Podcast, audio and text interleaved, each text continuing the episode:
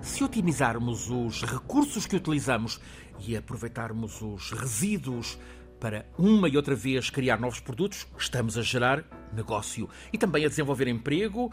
Eh, está testado que emprego em quantidade e qualidade, ao mesmo tempo que a contribuir para o combate a causas das alterações climáticas. A oportunidade essencial que nos dá a economia circular é o tema deste episódio, o 53º deste programa, A Escala do Clima.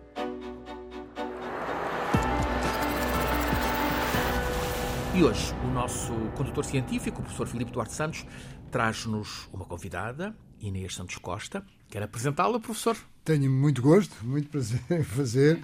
A Inês é doutorada em Engenharia do Ambiente e mestre em Política de Engenharia e Gestão de Tecnologia do Instituto Superior Técnico. Foi investigadora no IN+, Centro de Estudos em Políticas de Inovação, Tecnologia e Desenvolvimento, e investigadora convidada no Centro de Ecologia Industrial, da Universidade de Yale, nos Estados Unidos da América. É autora e coautora de vários artigos científicos e vários estudos técnicos em temas relacionados com a ecologia industrial, tendo sido também responsável, nomeadamente pelo Plano de Ação para a Economia Circular 2020. Atualmente é Associate Partner na Deloitte para a área da sustentabilidade e clima e foi secretária de Estado do Ambiente no 12º governo e é uma defensora, ah, uma grande defensora da economia circular e uma crente no Donut Economics, que ela provavelmente até terá a é oportunidade de explicar. bem-vinda, bem-vinda Inês. Muito obrigada. Uh, comecemos pelo princípio. A definição do conceito. Uhum. Quando nos focamos em economia circular, de que é que estamos a falar?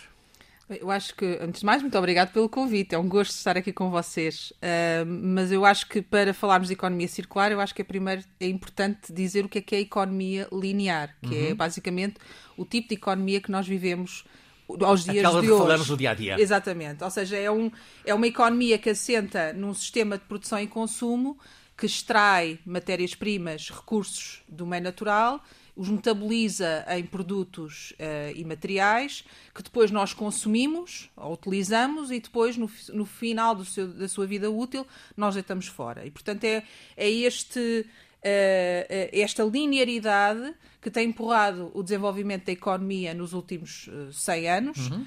Um, e que, de certa forma, acelerou e massificou ao ponto de, neste momento, comprometer uh, os limites ecológicos do planeta. Uhum. Sim. Põe em causa.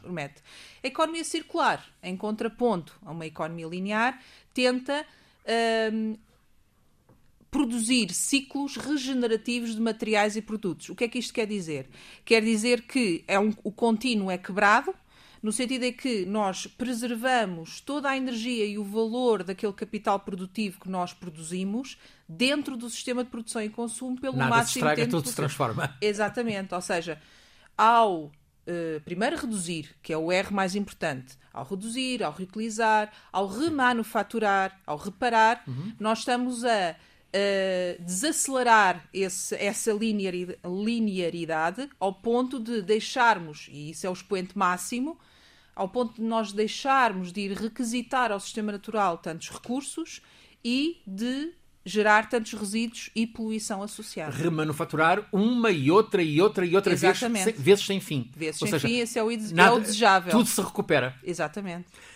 Há uma britânica, Ellen MacArthur, grande uh, navegadora, velejadora. Ela bateu mesmo o recorde de volta ao mundo em navegação solitária, à vela. Ellen MacArthur, com 45 anos, está agora retirada dessa, uh, dessa vida no mar, dessa intensidade navegadora, após aqueles 71 dias de viagem sozinha em circunnavegação. E ela é hoje amplamente reconhecida por um outro tipo de viagem, vamos dizer, em círculo, precisamente o da economia circular, a viagem da economia circular.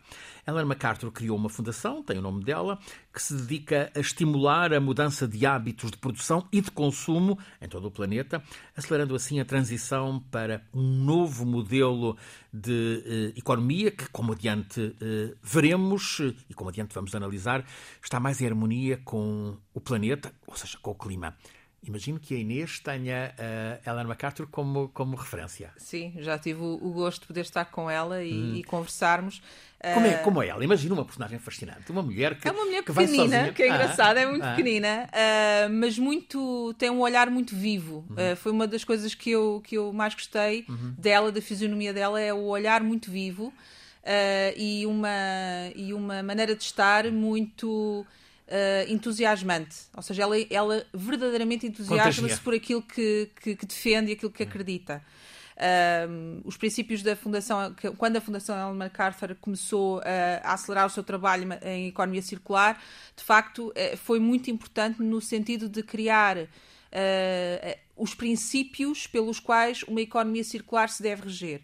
E esses princípios são Uh, desenhar para zero resíduos e poluição, ou seja, todos os produtos serem desenhados logo, concebidos logo à partida para não, não criarem resíduos e uhum. não criarem poluição, prolongar o tempo de vida útil desses materiais e desses produtos, restaurar e regenerar o sistema natural, porque é uma componente que nós não aqui falámos antes, que é toda a economia circular tem um ciclo dedicado à recirculação de materiais técnicos, mas também tem um ciclo associado à recirculação de materiais biológicos. Como assim? Ou seja, por exemplo, pensemos nos nossos biorresíduos, os nossos uhum. tão famosos biorresíduos. Sim, sim. Nós podemos pegar essa massa de biorresíduos que são, que são produzidos todos os dias nas nossas casas e podemos encaminhá-la, por exemplo, para um biodigestor para produzir biometano, que é importante para descarbonizar a nossa rede de gás natural.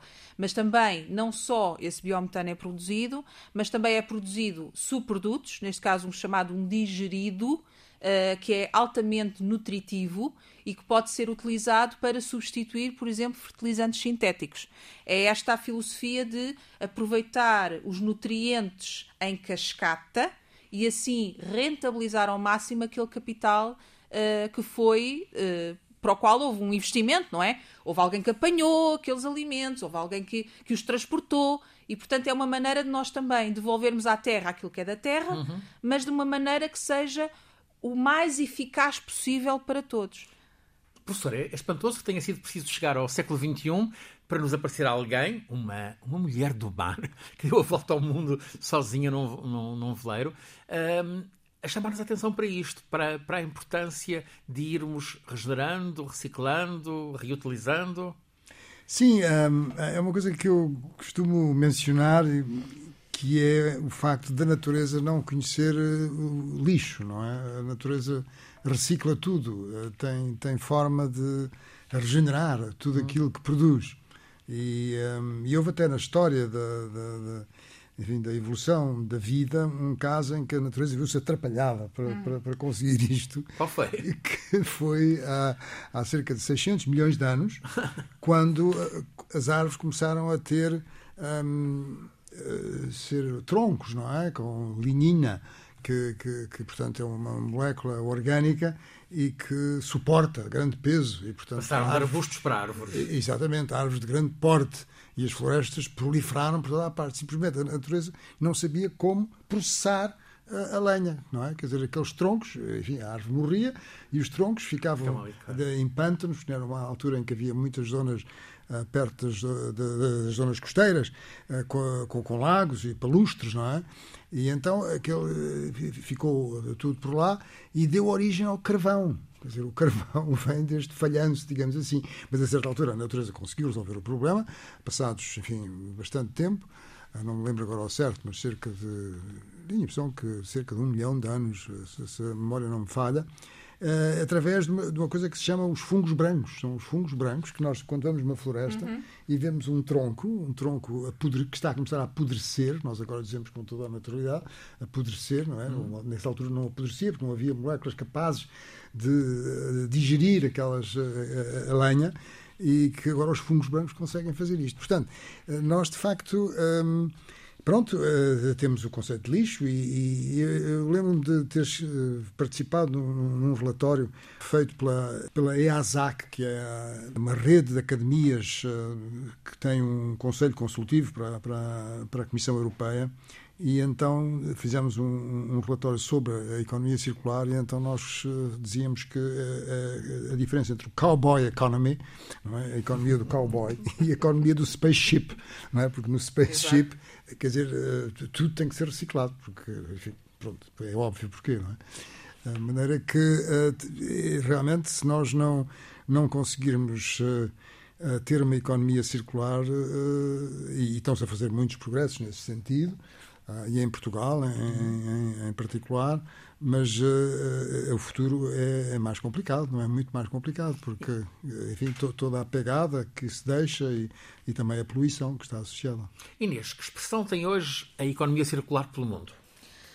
Infelizmente, a economia ainda, pouco ainda pouquinho, ainda muito pouquinho. A esmagadora maioria da economia a nível mundial é essencialmente ainda linear.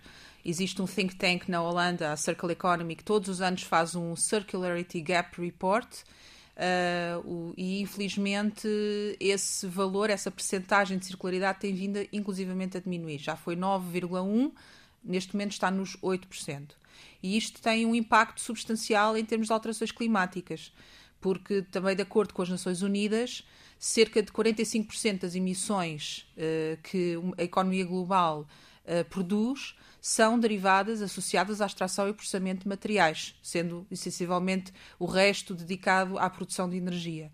E, portanto, cada vez mais já se consciencializou que não bastará fazer a transição energética, nós temos que repensar muito a sério o nosso sistema de produção e consumo se queremos, de facto, atingir os objetivos do Acordo de Paris. Uh, já existem vários uh, documentos e reflexões de vários centros de investigação em, em, em uhum. várias universidades que apontam precisamente para essa urgência, porque não a tecnologia até nos poderia lá levar, o problema é que não está a ir rápido, não será o rápido suficiente para conseguirmos chegarmos à neutralidade carbónica em 2050. Portanto, a par dos avanços tecnológicos e de toda a transição energética que é preciso ainda fazer, nós temos que, fundamentalmente, olhar para o sistema de produção e consumo uh, e refletir sobre políticas, medidas, uh, sistemas, processos, modelos de negócio que podem, de facto, desacelerar esta extração de materiais e consumo de energia em contínuo para um sistema que seja mais eficaz, eficiente e, sobretudo, palavra que o IPCC refere muitas uhum. vezes no seu último relatório, suficiente. Volto a Ellen MacArthur. Uh, li o, o, discurso dela quando recebeu uh, há meses o prémio Príncipe das Astúrias sim, sim. Uh, em, em, Oviedo e, uh, e ela, ela falava no, na economia circular como via para a criação de emprego uhum. de qualidade e quantidade. Uhum. De que modo?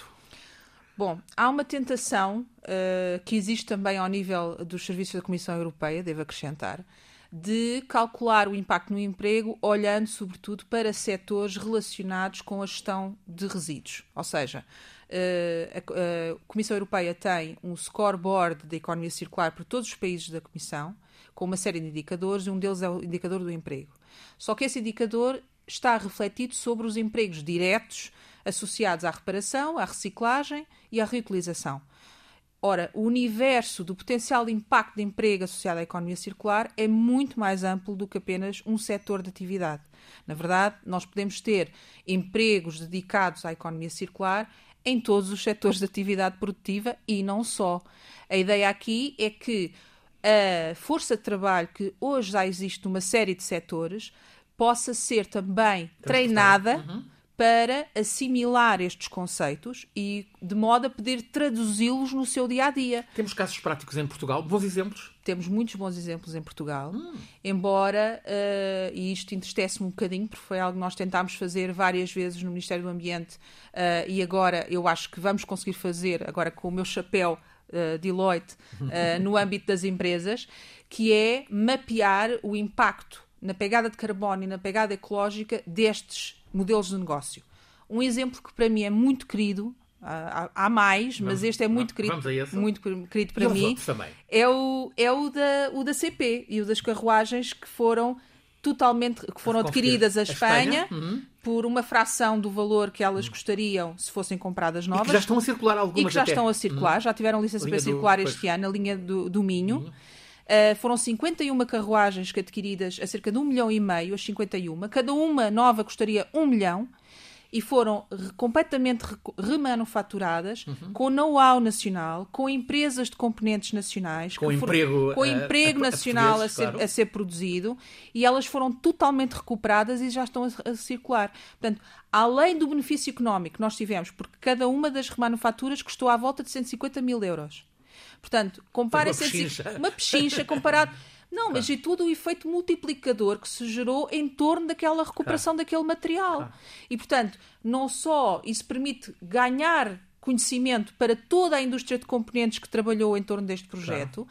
como nós ganhamos intelligence associada à produção uhum. deste tipo de, de, de, material, como temos 51 novas carruagens a, a, circular na CP por uma fração do preço. E sentes um estado de ânimo, há uma a, a revitalização do, do, do, do transporte ferroviário traduz-se nas pessoas que trabalham no setor? Traduz completamente, ah. a 100%. E eu acho que é um projeto que Uh, se algum uh, investigador nos estiver a ouvir e quiser fazer essa perninha, de poder calcular qual foi qual... o benefício pa, em termos de emissões e em termos de materiais que deixaram de ser consumidos para fazer esta, para ter, alcançar este resultado. Eu acho que era muito interessante ver essa comparação lado a lado qual seria o impacto ambiental de adquirir 51 carruagens novas e qual foi o impacto ambiental de remanufa remanufaturar estas 51 E ainda por cima com a vantagem de, ao potenciar o transporte ferroviário, estar a, a reduzir emissões exatamente, de CO2. Exatamente. Tudo, Portanto, tudo a favor. A Outros exemplos para lá deste... Outros exemplos.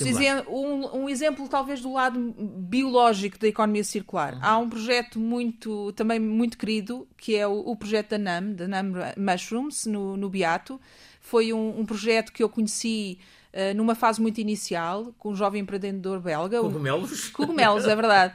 O Nathan Jacquemin, que veio da Bélgica, uh, é um seguidor da, do Gunter Pauli, que é um dos investigadores na área da bioeconomia azul e economia circular, um dos mais conhecidos, uh, talvez, a nível, a nível europeu e não só um, e que uh, iniciou um, um, trabalho de recolher uh, as borras de café dos, de, dos, dos, cafés e dos restaurantes na zona do Beato, em Lisboa, uhum. recolhia essas borras de café e com elas produzia cogumelos, cogumelos pleuroteus, de alto valor acrescentado que depois revendia novamente aos restaurantes um, e, portanto, fechava ali o ciclo em que ia uhum. recolher as borras de café, produzia os cogumelos. Em vez da borra ir para o lixo. Em vez da borra ir para o lixo. Claro. Neste momento, o, o Nathan uh, conseguiu uma parceria muito importante com a Delta, nacional, empresa nacional, que tomou uhum. uh, essa iniciativa de se juntar a ele Uh, e desenvolver esta ideia e levá-la um bocadinho mais além. O Grupo Nabeiro tem essa tradição. O Grupo Nabeiro tem esta tradição e, e, muito bem, e assim foi. Um, investiram nesta ideia e neste momento eles já conseguiram multiplicar o, o, os locais de produção. Penso eu abriram um em Cascais ainda este ano e, e acho eu, não tenho a certeza, irão abrir também no norte uh, um, um, novo centro de produção. Portanto, aqui é um ciclo completamente fechado. Recolhe o café, café que não vai para o lixo, uhum. é produzido os cogumelos, os cogumelos regressam com valor acrescentado e não há produção de resíduos, além de, dos, dos, dos sacos plásticos que de facto ainda têm que existir, infelizmente, mas uh, que são 100% recicláveis. E dia podem ser também substituídos, se calhar. Provavelmente, provavelmente. Estão aqui exemplos estimulantes. Estimulantes, sem dúvidas nenhumas. E, e sobretudo na, na, parte orgânica, quer dizer, eh, quando nós pensamos no desperdício que existe na, em todo o setor da, da, da, produção de alimentos e do transporte de alimentos e do consumo de alimentos, um, a possibilidade de reciclar, não é? E, e tudo o que está associado, enfim, a esses, estes resíduos do, do, do, café, não é? Quer dizer, que, que, que, podem servir para produzir cogumelos. É, é uma questão de, de, de inovação, é uma questão de, de, criatividade e é uma questão das pessoas estarem eh, sensibilizadas para a necessidade de, de fazer isto. É uma coisa que a Inês disse que eu estou inteiramente de acordo e é realmente assim, é porque a transição energética não é quer dizer, não, não, não, resolve o problema das alterações climáticas, é realmente uma mudança de paradigma que nós temos de ter em todos os setores da economia não é? e da nossa sim, vida. Sim, e vai ser cada vez mais importante. Arrisco-me a dizer. Uh, eu, eu, receio bem que, uh, não diria todas, mas a, a grande parte do setor empresarial nacional ainda vê estas questões relacionadas com a sustentabilidade e clima muito do lado da energia, ainda do, das questões relacionadas com o setor energético e a transformação energética. E bem, obviamente, é, preciso, é uma área que é preciso trabalhar e cada vez mais e com afinco. Essa é muito importante. E é muito importante. Mas há, mas há outras, não é? A questão, a questão aqui é que rapidamente o tema vai se expandir para outras áreas, nomeadamente a economia circular é uma delas, mas também a poluição é uhum. outra e também uh, a biodiversidade e o capital natural. Uh, até porque uh, toda, as, todo o alinhamento regulatório que se avizinha a nível da Comissão Europeia, e há um particularmente importante que eu quero aqui ressalvar, que é o, o, Corporate Sustainability Reporting Directive, que é uma diretiva que vai obrigar, vai ampliar a obrigatoriedade de reporte de informação uh, não financeiro das empresas para a Comissão Europeia através de um canal dedicado único e, e dados standardizados, que vai abrir a necessidade das empresas terem que reportar os, os seus esforços quantificados e auditados por externamente, portanto há aqui uhum. uma, uma dose verificação. de verificação elevada no, no âmbito do, das alterações climáticas, economia circular, poluição, biodiversidade, água. Portanto, isto é algo que está a acontecer neste momento e eu receio bem que as empresas nacionais uh, estão ainda um bocadinho não atentas, não despertas para é. esta hum. realidade. Uh, e isto não, não é de enganar, isto vai exigir muito trabalho. Uh, e é importante que o setor, que os, que os, vários setores de atividade comecem a trabalhar rapidamente para fazer esta transformação. A Inês há bocadinho falou na, na economia azul. Sim. Se eu entendi, o mar. O, uh, o, mar é um objetivo estratégico português uh, principal. Também a economia circular também passa pelo mar. Sim, com certeza. Bioeconomia azul também pode ser bioeconomia circular. Uh, existem muito, existe muito trabalho feito, por exemplo, no âmbito das microalgas. Eu acho que é, é uma área que, uh, mesmo na aquacultura sustentável, existem algum, conheço alguns projetos eu agora não, lhes, não sei dizer o nome exato, mas tive contacto através de, do trabalho com a Fundação Gulbenkian no seu acelerador de, de bioeconomia. Uh, de, de, empresas que desejavam desenvolver sistemas de aquacultura sustentável que fossem completamente ciclo fechado. Ou seja, uh, de, certo modo, todos os ciclos de entrada e de saída uh, do sistema da aquacultura poderiam ser tratados, limpos, uh, realimentados através da combinação de diferentes espécies entre moluscos, peixes e algas para poder fechar o sistema e poder assim gerar o menor impacto possível. Também existem uh, muitas iniciativas no âmbito das microalgas para a indústria farmacêutica, para a indústria dos cosméticos, que também pode ser interessante pelo, por esse objetivo uhum. de, uh, de explorar um recurso completamente renovável, mas também explorar um recurso que pode ele próprio uh, absorver uhum. CO2, não é verdade? Um, e também outras iniciativas associadas, nomeadamente uh, uh, ao turismo, por exemplo.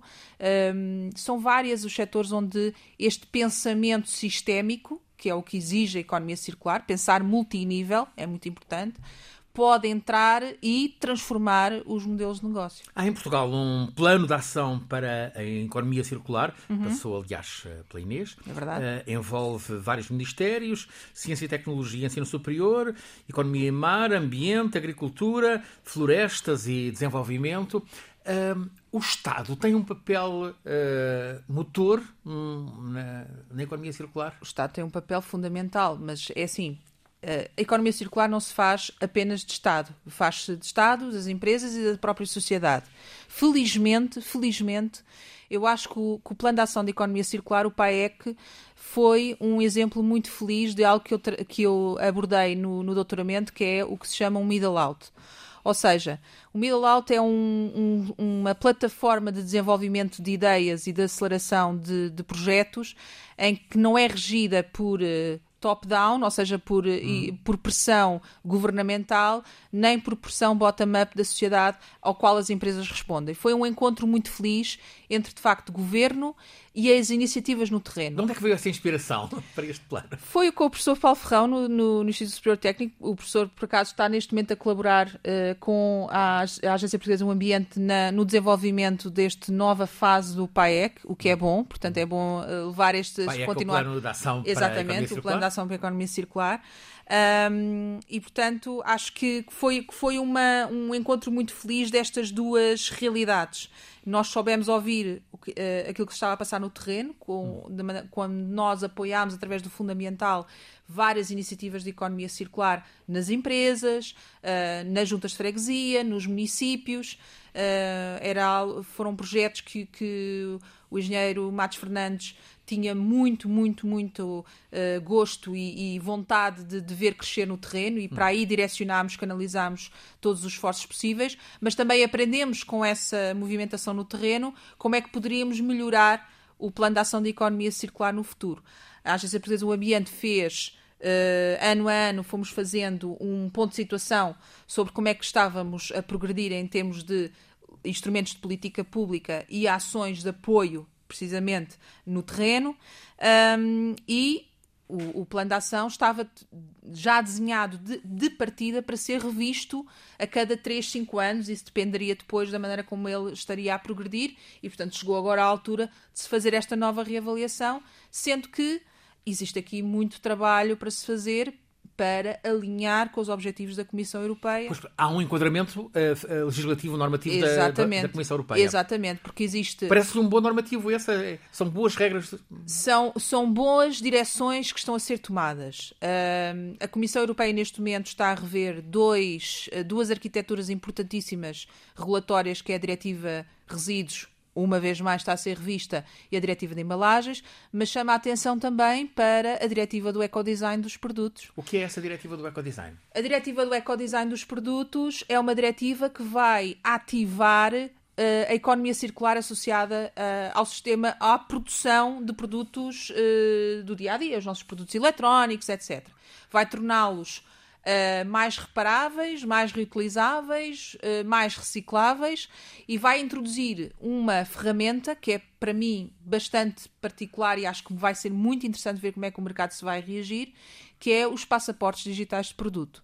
Ou seja, é a possibilidade de nós termos numa etiqueta uh, digital toda a informação acerca dos materiais, quem os forneceu, como é que eles podem ser reciclados, de que, uh, qual é a componente reciclável do, do produto. Portanto, toda essa informação vai ficar num passaporte digital daquele produto e assim o consumidor saberá exatamente de onde é que vieram aqueles materiais, a, que, a que legislação estiveram sujeitos, como é que ele vai ter que ser uh, gerido no seu fim de vida. Portanto, toda essa informação vai estar nesse passaporte digital. Eu continuo a ter sempre comigo um rádio transistor que tem pilhas. O que é que se faz àquelas pilhas de um e-mail? É, é sempre uma questão. Eu ponho-as no pilhómetro, no mas, mas depois qual é, o que é que lhes vai acontecer? Bom, neste momento, uh, tanto quanto sei, uh, pelo menos já, era, já, já foi há algum tempo que eu tivesse esses dados na mão, mas tanto quanto sei, existe uma, uma concentração das pilhas, uh, salvo erro, na chamusca faziam isso, depois faziam a separação por várias tipologias e depois eram encaminhados para um reciclador, salvo erro, era na Alemanha, o último que eu, que eu tinha conhecimento que fazia a reciclagem das pilhas, dos vários tipos de pilhas, era na Alemanha, sim. Está adquirido que a economia circular é parceira do combate às alterações climáticas. Para lá do que intuímos uh, como óbvio, menos resíduos, etc., de que modo é que a economia circular hum, é uma militante, uma guerreira no combate às alterações climáticas? Bom, agora, lá está, fazemos o pleno. Circular, voltamos ao início. Numa economia, numa economia linear, toda esta, esta uh, linearidade que falei de extração, processamento e deitar fora, tudo isto inclui inputs de energia, in, uh, relacionados não só com a produção, mas também com o transporte das matérias-primas, a sua assemblagem e, portanto, tudo cria problema. Tudo cria, ou seja, estamos a, a, incluir energia nos produtos e nos materiais e também estamos a emitir à medida que vamos processando ao longo da cadeia de valor. Ora, numa economia circular, nós estamos a, a, diminuir esse fluxo, ou seja, ao estarmos a reciclar materiais e a prolongar o valor da sua, do capital produtivo dentro do sistema de produção e consumo, estamos a evitar que mais emissões sejam feitas e estamos a reduzir a quantidade de emissões associadas à cadeia de valor. Portanto, aí está uma, um potencial de redução muito direto de, associado à economia circular. Hoje em dia é para, para os diferentes produtos fazer quais são as emissões associadas ao ciclo de vida. Exatamente. É? Porque cada produto, no fundo, tem um ciclo de vida, não é? Um, para dar um exemplo muito simples, quer dizer, uh, o que é que acontece à madeira das árvores? E, e quer dizer, pode-se fazer uma mesa, não é? Ou pode-se fazer papel. Bom, e o ciclo de vida do papel ou da, ou da mesa é completamente diferente, não é? E, e, evidentemente que isso tem implicações. Agora, isto é um exemplo muito simples, mas depois há, há toda a sofisticação, uh, por exemplo, um telemóvel, não é? Que todos temos. E, um, bom, que, que, que... Por exemplo, falando de, um, de, um, de uma indústria nacional, indústria têxtil. Sim Uh, se nós reutilizarmos cerca de 100 camisolas, nós reduzimos a carga ambiental do ciclo de vida em 14% para aquecimento global, 15% no consumo de gás natural e petróleo bruto e 30% em resíduos. Quer dizer, está, Portanto, isto não é, não é despiciente. Portanto, em vez da camisola ficar para lá deitada fora. Por claro. pessoas que são especialistas em fazer estes cálculos, não é? Quer dizer, perante um determinado produto, num determinado setor, numa determinada fileira, saber o ciclo de vida, quanto, quais são as emissões que estão associadas Exatamente. a esse ciclo de vida. E depois uh, ir aos vários pontos dessa, desse, desse, ciclo de vida, dessa cadeia, não é? E, e, ver onde é que se pode diminuir, mas com vantagens não só para a questão de, das emissões, mas com vantagens para o consumo de energia, não é? Quer dizer, para a pressão eh, sobre os recursos, o solo, recursos, o ar, porque, a água. também há outro problema biodiversidade. dos recursos naturais, não é? Quer dizer, Exatamente. Os recursos naturais não são, não são ilimitados. Infinitos. Já que abordámos que é um, é um desafio para o Estado, mas é sobretudo um desafio para as empresas, Inês. É verdade. É, por, por, todos os motivos que eu, que eu falei. Claro. As empresas. A inovação? Exatamente, por exemplo, a tecnologia certamente pode ajudar, mas mais do que isso é, eu talvez me arriscaria a dizer, o próprio modelo mental das, das, próprias organizações, que ainda está muito agarrada a esta, a esta ideia de linearidade, não é? E massificação.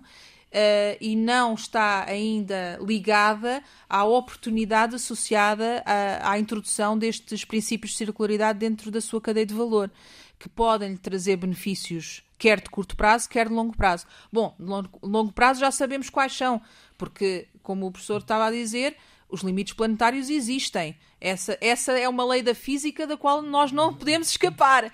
E, portanto, uh, tendo em conta também uh, os ambiciosos objetivos associados à, à, ao Acordo de Paris, que nos obriga a descarbonizar muito rapidamente, e a janela está realmente a fechar-se, uhum. a fechar-se cada vez mais um, as empresas vão, vão ter que obrigatoriamente olhar para, para a sua cadeia de valor, para a sua maneira como fazem, como desenham os produtos, como os comercializam, qual é o seu modelo de negócio, de maneira a poder garantir que podem se prosperar Uh, pelo, pelo máximo tempo possível. Inês, está por estes dias a começar em Sharm el-Sheikh, no Egito, a COP27, a grande conferência anual da ONU sobre o clima. A Inês tem expectativas de que desta COP27 saiam bons impulsos para a economia circular? Uh, eu acho que será uma inevitabilidade, hum. muito sinceramente. Uh, eu sei bem que os grandes temas uh, para chamar Sharm el-Sheikh vão estar sobretudo relacionados com o financiamento. Países do chamado terceiro mundo, exatamente, África, claro. e que obviamente não podemos defraudar expectativas de quem ainda precisa de desenvolver as bases do seu bem-estar social. Esses sim precisam de crescer para poder suprir essas necessidades e é, e é, e é de facto muito importante nós, com inteligência, saber conseguirmos navegar esse caminho e poder garantir essa, essa rede de bem-estar social para todos. Uh, mas de facto, outro tema será, obviamente, uh, a guerra na Ucrânia e o, todo o impacto nos compromissos. Mas eu acho que uh, aqui, e isso era patente do relatório do IPCC, e por isso espero que, que na COP uh, isso possa ser abordado, tem a ver com este triple, triple effect que eu falei há bocadinho de eficiência, eficácia e suficiência, que são três pilares básicos associados à economia circular e que uh, tenho a certeza que vão ser, vão ser referidos uh, sobre de uma forma ou outra ao longo, de, ao longo da COP. O professor Eduardo Santos tem confiança de que este tema seja, uh, possa uh, progredir na, na COP27? Sim, sem dúvidas. E uh, esta referência à suficiência penso que é bastante interessante. Nós já tivemos a oportunidade aqui noutros programas de falar sobre isso. Uh, no fundo, é, não, é uma coisa diferente, não é? Da, da eficiência, da, da eficiência ou de, de, eh, no uso da energia, por exemplo, não é? Quer dizer, a suficiência é nós procurarmos consumir menos energia. Não é? Quer dizer, é procurarmos uh, uh, realizarmos, não é? Do, do ponto de vista social, uh, e também económico, e, enfim, de, de bem-estar. Uh, e de prosperidade, sobretudo, Sim. mas uh, consumindo menos, não é? Quer dizer, consumindo não menos. Não é ter menos. Acho que é importante ter, dar esta não, nota. Dizer, não é, é ter menos. menos. É consumir é menos. consumir de maneira mais inteligente e mais eficaz. Que é algo que nem sempre acontece. Quando nós pensamos em eficiência, nós pensamos, bom, que eficiência, que bom. Mas acontece é que não é por. Eh, eu costumava dizer isto, não é por se fazer velas de maneira mais eficiente que a lâmpada não deixou de aparecer. Tá, tá. Portanto, ou seja, a eficiência não é uma resposta para tudo. Sobretudo quando isso poderá implicar uh, efeitos uh, rebound effects, não é? Efeitos uh, contrários, que é por, por melhorarmos a eficiência, aumentarmos o consumo exponencialmente. Do, do, paradoxo de Jevons. É? Exatamente, é? é? isso o paradoxo. Sim. é isso mesmo. O paradoxo de Jevons. Jevons, porque é, o que é, que assim, nos diz? Nós, eh, nós consumimos um, uma certa quantidade de energia, suponhamos a questão da energia. Bom, e agora vamos pôr aqui assim uns sistemas muito mais eficientes energeticamente e fazemos as mesmas coisas com muito menos bem. energia. Mas a tendência é enorme para, ah, bom, agora estou a gastar menos energia, posso gastar mais um bocadinho e fazer mais coisas, não é?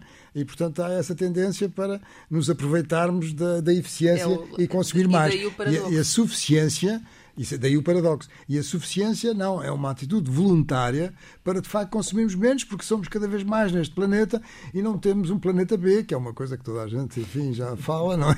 Mas é verdade. É uma evidência. Filipe Duarte Santos, professor catedrático na Faculdade de Ciências da Universidade de Lisboa, conduz-nos todas as semanas este programa, A Escala do Clima, é uma realização em parceria entre a Escola Superior de Comunicação Social e a Antena 1, da Rádio Pública. Está em difusão rádio no FM e no streaming da Antena 1 todas as quartas-feiras a seguir às notícias das 11 da noite, depois sempre disponível em podcast no sítio RTP Play, A Escala do Clima. Este é o 53º episódio, o nono deste segundo ano. É um programa feito por Alice Vilaça, Nuno Portugal, por uh, Paulo Cavaco, por mim, Francisco Sena Santos, sempre pelo professor Filipe Duarte Santos, que é o nosso condutor científico, e hoje, como convidada, com gosto, Inês Santos Costa, passou uh, por ela o plano de ação para a economia circular.